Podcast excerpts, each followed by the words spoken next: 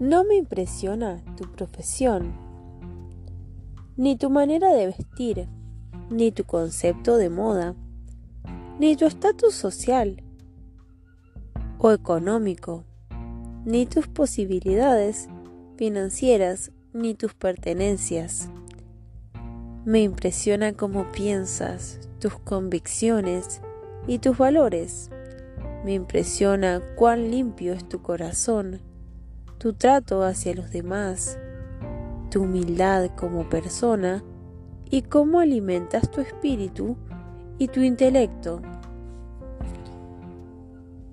Tú eliges cómo quieres que te vean y cómo quieres verte a ti mismo, así como también lo que quieres resaltar en el otro o lo que no, pues de esa manera conoces mejor a la gente.